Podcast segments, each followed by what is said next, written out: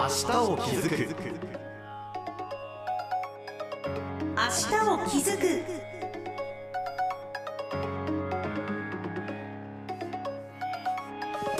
おはようございます。HBC アナウンサー糸賀俊です。明日を気づく。この番組は私たちが暮らす社会や地域の課題に気づく。そして新しい未来を築く2つの気づくをテーマにお送りしていきます。この番組では毎回さまざまな分野で明日を築く活動をしている企業や団体自治体の方をお迎えしています。毎月第1週は一般社団法人北海道開発技術センター通称デックの取り組みを紹介しています。今日は首席研究員藤井美智子さんをお迎えしています。藤井さんどうぞよろしくお願いします。ろしくお願いします。藤井さんは普段どんなお仕事をされてるんですか？はい私が担当しているのはシーニックマイウェイ北海道の、うん。え担当業務をさせていただいているんですが地域や行政の皆さんと一緒に活動するルートコーディネーターというものをやらせていただいております。ルートコーディネーター。はい。こうルートを考えるお仕事なんですか？そうですね。あの地域の皆さんがどんなことをやりたいかとか、うん。行政の皆さんがどんなことを考えているかというようなところをつなぎ役になるんですが各ルートに担当がおりまして、うんうん。そこの地域の皆さんや行政の皆さんと一緒に長く取り組みを続けるっていうような担当になってます。ちなみに藤井さんはどのエリアを何年ぐらい担当されてるんですか？私は支笏洞やニセコルートと、はい。えっと、空知新肉前を担当しているんですが支笏洞やニセコルートは15年ですね。2005年から。はい、えー、空知ルートは2018年から担当させていただいております。そうなんですね、はい。その地域に根ざしていろんな方と協力して連携を組んでいくというのが藤井さんのお仕事なんですね。はい。そんな藤井さんに今日お話ししていただくのは先ほどお話にありましたシーニックバイウェイ北海道についてということですが改めてどんな取り組みなのか教えていただけますか？はい。シーニックバイウェイ北海道は北海道の道路から見える雄大な自然景観や美しい農村風景を守り観光振興や地域づくりに生かしていくような取り組みとなってます。えっと私たちの北海道開発技術センターでは先ほども申しましたが地域の方々の活動支援や行政企業との連携調整等を行いながら活動を活性化を推進したりしています。うん、その活動に大きな柱が3つあるんですよね。はい。美しい景観づくり活力ある地域づくり魅力ある観光空間づくりの3つです。今日はその3つの活動のうち道央県を中心にスタート時から継続している取り組みを具体的に紹介させていただければなとはい。思ってます。よろしくお願いします。では最初はどんな取り組みでしょうか？はい、一つ目は、えー千歳ウェルカム花ロードという植栽活動から紹介いたします、うん。えー千歳ウェルカム花ロードは北海道の空の玄関口である新千歳空港の道をおもてなしの花で彩りたいという活動になっておりまして、えー次世代を担う子どもたちと一緒におもてなしの心を育みながらやっていこうということを目的にスタートいたしました。うん、やっぱり新千歳空港に降り立って外に出て最初に目にするのってやっぱ空港周辺の風景ですもんね、はい。その道を花で飾ろうということなんですね。はいそうなんです。実は2003年に活動開始したんですが、その頃はですねあの空港降りても何もないっていうような状況でありました。ええ。でそれを見たあの千歳青年会議所の方があ寂しすぎると、寂しすぎると、はい、空港が寂しいということでこれはなんとかしたいということと、うん千歳なので子どもたちと一緒におもてなしの気持ちを育てながら、えー活動できたらっていう夢を思いまして、ええ第1回が始まった活動になってます。うん。今年で21年目になるということですか？はいそうなんです。今年の、えー、2023で21年になりまして、えー実は最初の年はですね、えー国道36号を約1キロくらい花も2,000株を植栽した形だったんですが今年の5月も先ほど21年目というお話ありましたが、今年はひまわりやオレンジのジニアという明るい色でエンドウ色のっておりまして、あのー活動が続いているというような状況になってます。やっぱり空港を降り立って沿道が華やかだとなんかこう旅に出てきた人にとっては嬉しいし帰ってきたい人にとっても安心しますよね。はい。この活動が21年続けてきているということですから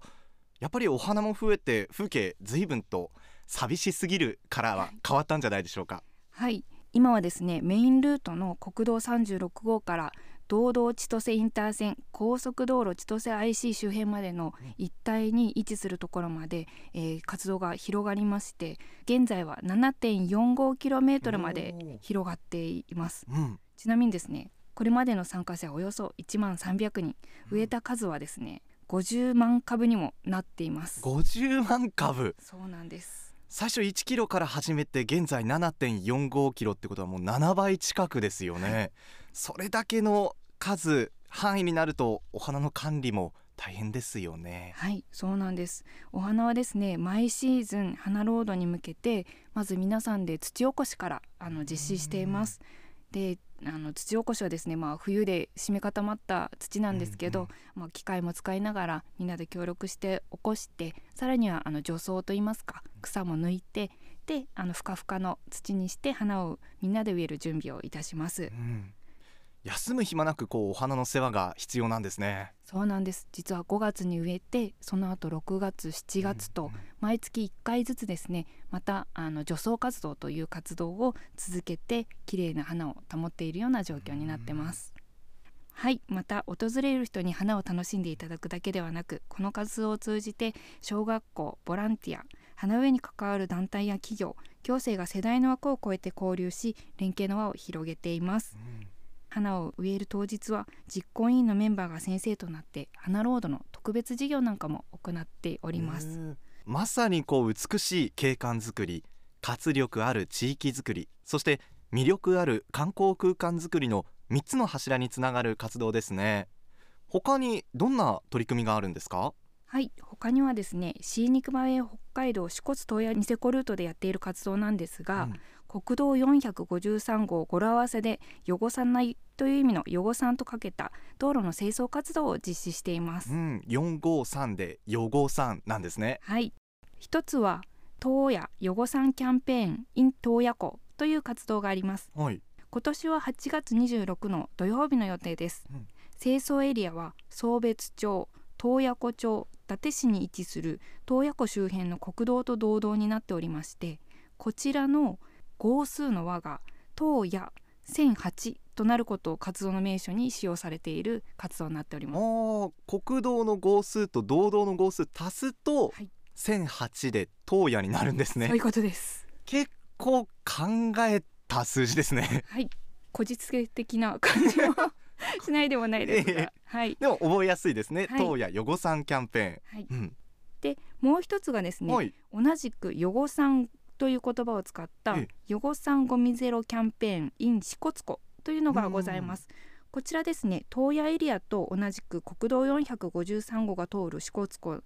になっておりまして、うん、東野でやっているのを聞いてこれは新肉前は連携ですので、うん、じゃあ自分たちの地域でも清掃活動を始めようという形で2004年に開始して、うん、えー、20年になる活動となってます。支笏湖では5月30日のゴミゼロの日と9月30日前後の紅葉シーズンの前に春と秋2回国道453号の周辺を千歳の付近まで、えー、全長約 4.5km ゴミ拾いを行っております。午前6時半開始と実は早朝の支笏湖でやる清掃活動になっておりまして、これとても綺麗な空気で気持ちのいい清掃活動なので、実は当初は50名程度の参加者だったんですが最近はですね、企業さんなんかも増えて、はい、120名ほど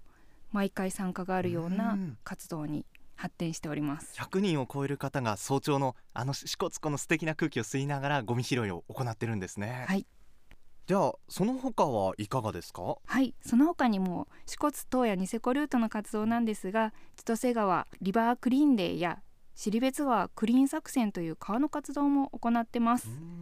千歳川リバークリーンデーでは支笏湖から流れ出す豊かな生態系を保有する千歳川でカヌーを使用した水辺での清掃活動を行っています。もう一つ尻別川クリーン作戦は清流日本一に何度も選ばれている尻別川の河川敷を清掃する活動でカヌーやラフティングボートを使用して、えー、河川流域も一緒に清掃しております。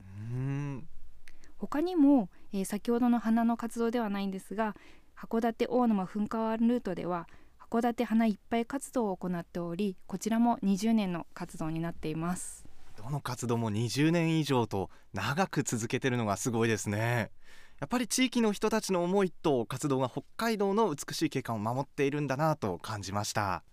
20年って大変ですけど皆さんよく続けられてるなと私もあの感謝と敬服の思いでいつもいっぱいになります、明日を気づく。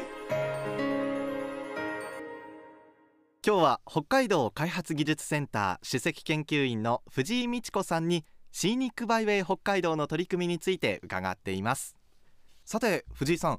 シーニックバイウェイ北海道では魅力ある観光空間づくりの一つとして北海道全域で展開している取り組みがあるそうですね。はい。魅力ある観光づくりの全道の取り組みにシーニックデッキとシーニックカフェというのの登録があります。うんこちらはですねシーニックデッキは地元住民のおすすめの風景をゆったりと楽しめる視点板にデッキがあるところなんですがあの車で止めて見てしまうとちょっと交通安全的に問題があるっていうのもありますので、えええ。はい、ゆっくりここから見てくださいっていうおすすめの場所を地域でここはどうぞっていう形で登録させていただいているものになります。あいいですね。そしてシーニックカフェというのははい、シーニックカフェは景観の良い場所でのんびりコーヒーを飲んだり地元の食材を使ったお食事を味わったりと地域の魅力いっぱいの地元住民のおすすめのカフェのことを言っておりまうすん。今それぞれどれぐらい登録されてるんですか？今はですねシーニックデッキは現在道内に34カ所。シーニックカフェは78カ所ございます。結構私趣味でドライブをするんですけど正直こんなにシーニックデッキとシーニックカフェがあるの知らなかったです。はいあのぜひあちこちにございますので、うんうん。はい巡っていただきたいなと思っております。えで昨年に引き続きですね今年も全道のシーニックカフェとシーニックデッキを対象としたスマホスタンプラリーというのを開催しておりまえして、はい、こちらを使っていただくとあのどこの場所にあるかすぐ分かりますし、うんうん。こちらのスタンプを集めると抽選で素敵な地域の特産品が当たりますのでこちらもぜひ1月31日まで実施しておりますので、シーニックバイエー北海道のホームページをご覧いただければと思います。スマホスタンプラリー来年の1月31日までですね、そして道の駅と連携した取り組みもあるんですよね。はい。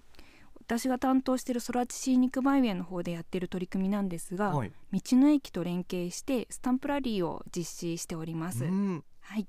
空知地域は道内の作付け面積を誇る稲作をはじめ、えー小麦に大豆野菜果樹と田園が広がっており作物の育成とともに風景がドラマチックに変化しているような地域になってます、そんな空知を季節ごとに楽しんでもらえればということで地域限定のスタンプラリーになっております。うん。こちら空スタというスタンプラリーになりましてええ。空知の道の駅のネットワーク会議空知の道の駅は12個あるんですが、うんうん。そちらと空知シーニックバイウェイが連携して道の駅ビューポイントアンテナショップ等を日帰り圏内で何度も楽しんでもらいたいという取り組みになってます、うん。2023年の空知シーニックのおすすめ施設はグリーンパーク新十津川ユニガーデンとユンニの湯そして砂川遊水地管理棟岩見沢公園バラ園赤平市情報発信基地赤平ベースになってます、うんうん。ぜひ空知方面のドライブで空知地域の魅力を楽しんでいただければなというふうに思いますそして今年設立40周年を迎えた北海道開発技術センター通称デックでは40周年記念事業の企画の一つとしてお知らせしたいことがあるとお聞きしました。はい。大学生大学院生高専生を対象に北海道の冬の暮らしをテーマとしたアイデアコンテストを開催いたします。うーん。どういったアイデアが出てくると嬉しいですかね？そうですね。冬の暮らしを楽しむことや雪や寒さを利用する視点でのいろいろなアイデアがいただけると嬉しいです。うーん。応募の期限は10月31日火曜日までとなっておりまして最優秀賞は30万円。優秀賞は10万円の賞金が贈呈されますのでぜひチャレンジしていただきたいと思っております。最優秀賞30万円はかなり大きいですね。はい。ぜひ詳しくはデックのホームページ冬の暮らしアイデアコンテストをご覧いただければと思います。今日はシーニックバイウェイ北海道の取り組みの中から美しい景観づくりそして魅力ある観光空間づくりの取り組みをいくつか紹介していただきました。北海道開発技術センター首席研究員の藤井美智子さん今日はありがとうございました。ありがとうございました。明日を気づく。この番組では感想やご意見ご質問などもお待ちしています。メールは明日アットマーク hbc.co.jp です。